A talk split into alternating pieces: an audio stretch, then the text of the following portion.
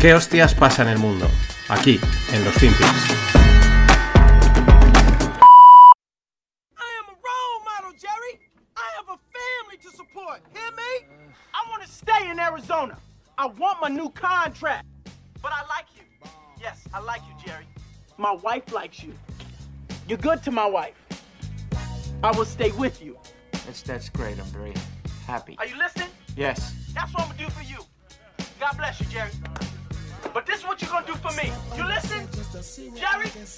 Yeah. What, what, what can I do for you, Rod? You just tell me what can I do for you. It's a very personal, very important thing. Hell, it's a family matter. Are you ready, Jerry? I'm ready. Just wanna make sure you're ready, brother. Here it is. Show me the money. Looking good, but I think I'm taking too long. Yo! spot for a Glock. I took a loss over floss, but still got a knock. Money! Oh, Jerry! Does that make you feel good just to say that? Say it with me one time, Jerry. Show you the money. Oh, no, no, you can do better than that, Jerry. I want you to say it with you with meaning, brother. Hey, I got Bob Sugar on the other line. I better hear you say it. Yeah, yeah. No, no, no. Show you the money. Not, not show you. Show me the money. Show me the money. Yeah! Just got Louder! Show me the money. That's it, brother, but you got to yell that shit. Show me the money. I need to feel you, Jerry. Show me the money. Jerry, you better yell. Show me the money! Just in time so I can get tucked up and in your BMW. Do you love this black man? hang like G. Revenge is on four legs with a tail between her knees. I love black people. I love black people. Who's your motherfucker, Jerry? You my motherfucker. What you gonna do, Jerry? Show me the money. Congratulations, you're still my agent. ¿Qué tal, no financieros? Vamos con el último podcast del año, este corte de Jerry Maguire, pues no sé, lo he pillado y digo, pues venga, para cerrar, show me the money, I love black people. Bueno, qué gran, qué, qué gran momento, ¿no? Y, y nada, vamos a ver, un, pues es el típico podcast de métricas, objetivos y cosas varias de, este proyecto no financieros, que aún seguimos aquí dando tumbos, ¿no? Y dando, dando la brasa. Primero, vamos por suscriptores, ¿no? Pues en este cuarto trimestre, No Financieros ha ganado un 10% más de suscriptores entre todos los canales, Evox, Spotify, Apple, YouTube, etc. El que más ha crecido ha sido Evox, con una subida de un 20%. Esos son unos 220 nuevos suscriptores. Evox es el principal, el principal canal, ¿no? Siguen todos los podcasts. Pese a lo, a lo, a lo dura que es la, la aplicación de Evox, pues sigue siendo el sitio principal donde todo el mundo acude a, escuchar podcasts y pues eso también se refleja en, en estas métricas. El resto pues van un poquito por debajo, ¿no? Pero, pero es así, es en general por, por bueno, por cosas de, de, de cultura, de que en España pues es la aplicación que manda. Es decir, en total, eh, pues de todas las plataformas estas, pues la cifra en total de suscriptores está en los 3.000, por encima de los 3.000.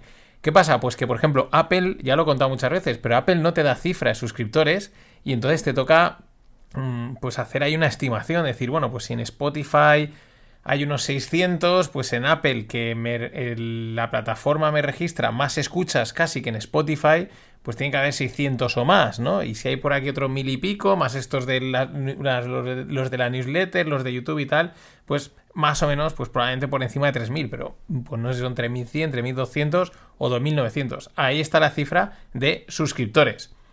Claro, los suscriptores son los que le dan al botón de seguir al podcast. Eh, luego están las escuchas, que siempre, sea el podcast que sea, sea el canal que sea, pues siempre es una cifra menor. Eh, porque, pues bueno, pues porque no todo el mundo pues, ve los vídeos. eh, estoy hablando ahora ya en general, o, los blogs o lo que sea a diario. En este caso, pues no todo el mundo escucha el podcast a diario o de una manera continua. Aún así, pues en, el caso de no financieros, el público es muy fiel y muy constante. Y eso, pues, es, mm, es la leche, ¿no? Y es algo, pues, que no lo pienso, pero cuando piensas dices, joder, es un, es un buen hito. Eh, bueno, en escuchas totales, entre todas las plataformas, pues la cifra se mantiene respecto a julio. Es decir, el cierre de la temporada pasada, eh, seguimos en esas 16.000 escuchas mensuales.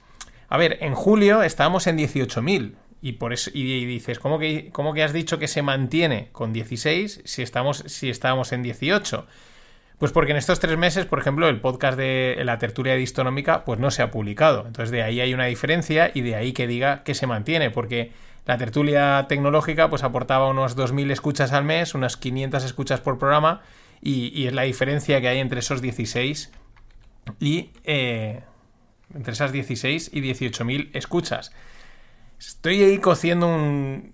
A ver si me acaban de confirmar para hablar de la inteligencia artificial y el modelo de histonómica pues probablemente pivote a algo estilo Rogle, ¿no? Que cuando haya un tema del que hablar, haya, haya posibilidad, ya tal, se hace. Que no, pues crear contenido por crear, eh, juntarse todas las semanas para hablar por hablar, aunque pueda ser interesante, eh, pues, y sobre todo por el tipo de tema, ¿no? Que es hablar de tecnología de una manera más general, más flipada, más disruptiva y tal, pues creo que no da para tanto y luego también está en el tema de los horarios. Entonces quizás mejor cuando realmente hay algo así mm, que dé, pues se hace uno o dos tertulias seguidas y, hasta que es como un podcast que está en el banquillo, ¿no? En hibernación.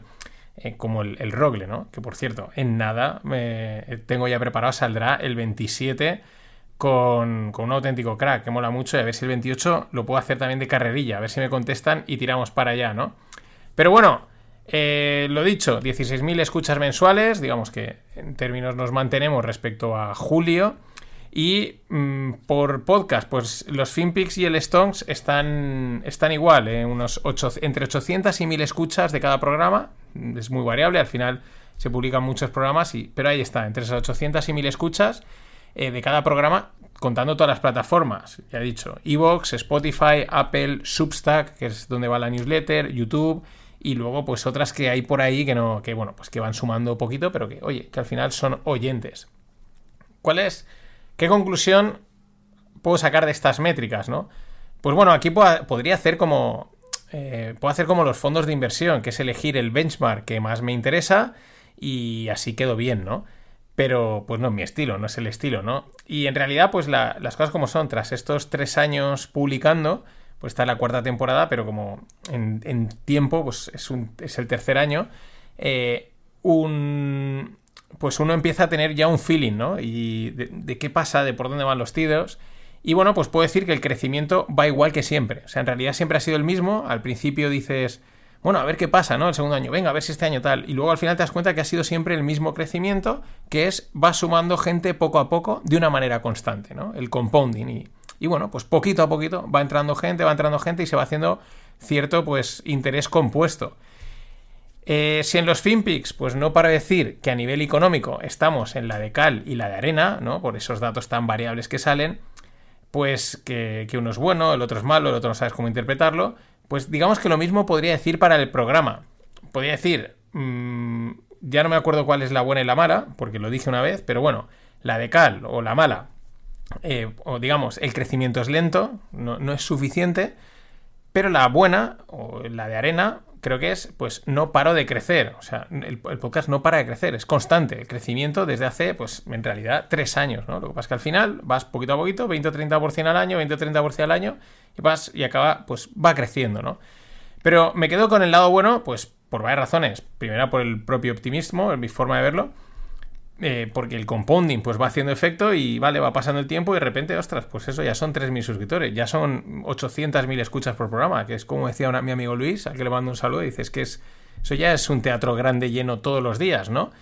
Eh, por eso mismo, ¿no? Tener una audiencia fija y fiel de entre 800 y 1000 personas por programa, publicando tantos programas, pues en realidad creo que es un, es un hito y es de agradecer porque estáis ahí, vamos, pero vamos, fijos, ¿no? Como, como vamos, eh, muy constantes, que no me salía ninguna palabra. Eh, y luego también, pues hay que mirar atrás porque hacia atrás en el sentido de, ranking, ¿no? Porque siempre te fijas en los que van por delante, en, escuchas, en suscriptores y en crecimiento, que a veces es más importante el, ritmo de crecimiento.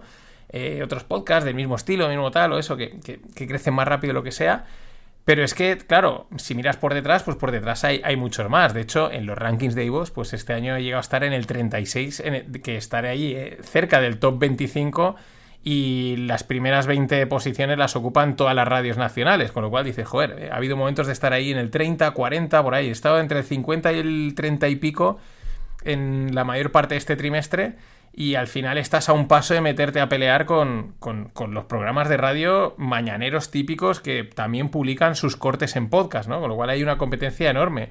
Eh, estás a punto de pelearte con, pues, con cosas de mucho tirón. Eh, por eso digo, ¿no? O sea, al final me quedo con lo bueno porque no hay que olvidar eso, lo copado que está la creación de contenido en general. Sea la temática que sea, y, solo en español, pues cada día se publican cientos de vídeos, de podcasts y de posts escritos, eh, pero vamos, una barbaridad, ¿no? Y, y al final, pues estar ahí en la.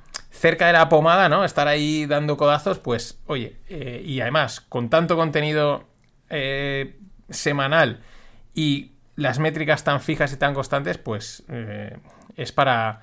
Pues eso, es lo primero para agradecer. Así que, pues eso, seguimos en la trinchera dando la batalla con un contenido de finanzas, economía e inversión distinto.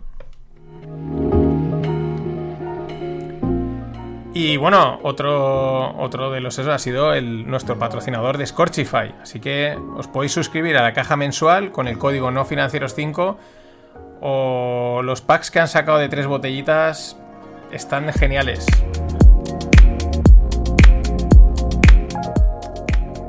Podéis comprar sueltos, o sea, está, es como, como comprarte un mes, pero han hecho ahí unas combinaciones muy chulas. Yo recomiendo, si, puede- si, eh, de los que he probado, el Rosario Vera o el Rosa Vera, pero el, Aroa- el blanco Aroalaya me parece que es un. Vamos, y vale 8 o 9 euretes, está de maravilla. ¿Y cómo se plantea, no? Para cerrar ahora sí eh, este 2022, ¿cómo se plantea entonces el 2023 después de este balance así de, de métricas de, de lo que ha pasado? Pues el reto para 2023 es encontrar palancas de crecimiento pues que, den un salto, ¿no? En, en, pues en escuchas, en suscriptores, ¿no?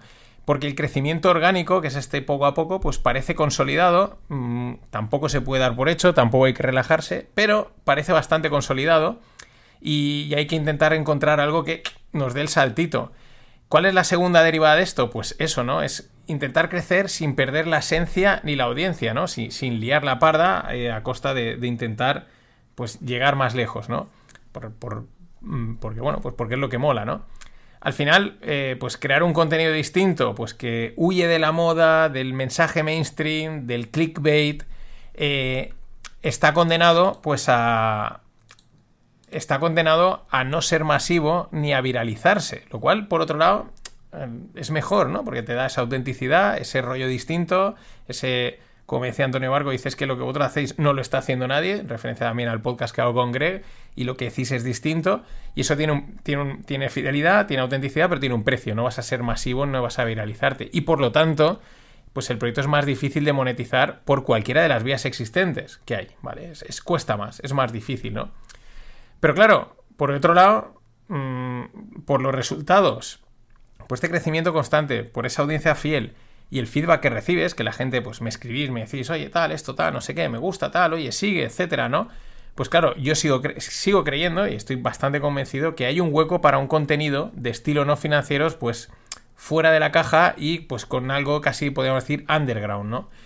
Y, y creo que hay público suficiente, pues solo que pues por la propia naturaleza del contenido, pues es más difícil encontrarlo, ¿no? Está más escondido, es más disperso, es más difícil llegar a ellos que si haces pues otro tipo de mensaje y otro tipo de en otro tipo de formato, ¿no? Cuesta más y eso pues hay que hay que entenderlo, ¿no? Por eso eh, la idea que comentaba la semana pasada en el último podcast de, de separar, por ejemplo, los FinPix y la lupa, ¿no? Que es la editorial. Porque quizás hay gente que solo quiere las noticias y hay quien solo quiere el editorial. Pues bueno, si los separas es más fácil acceder a cada uno y también es más fácil encontrarlo si van por separado, por búsquedas y tal. Ahí entramos ya luego en lo de siempre. Tiempo, planificación, pero es un problema mío, que no es vuestro y encontraré, encontraré soluciones. Por eso mismo también la idea, y digo idea, instinto e intuición, porque me nace, me apetece, mm, mm, tengo la intuición de que hay que tirar por ahí, de intentar crear programas en otras temáticas más allá de, de finanzas e inversión. Creo que ese nicho está mm, bastante, hay mucha intrusión, está bastante copado. Eh, hay unos rollos que tampoco me acaban de gustar. Voy a seguir hablando de finanzas e inversión porque me flipa, porque soy un friki de esto y no os preocupéis que esto hay cuerda para rato. Pero mm, ya lo he comentado, los que estáis en el club, los que estáis en Delta, lo hemos comentado algunas veces, creo que ya lo expliqué. Mm, es un, creo que es un, creo que es un nicho eh, saturado y en decadencia, ¿vale? El otro día decía Fintuit está muerto. Eso no quiere decir que los degenerados, como contábamos el otro día en el podcast con Enric, que nos gustó mucho y- y ha gustado mucho, pues de Jens Club, ¿no? Eh, club de degenerados, ¿no? Pues porque hablamos de lo nuestro a nuestra bola y al final nos la pela, ¿no? Y de eso no os preocupéis que va a seguir estando.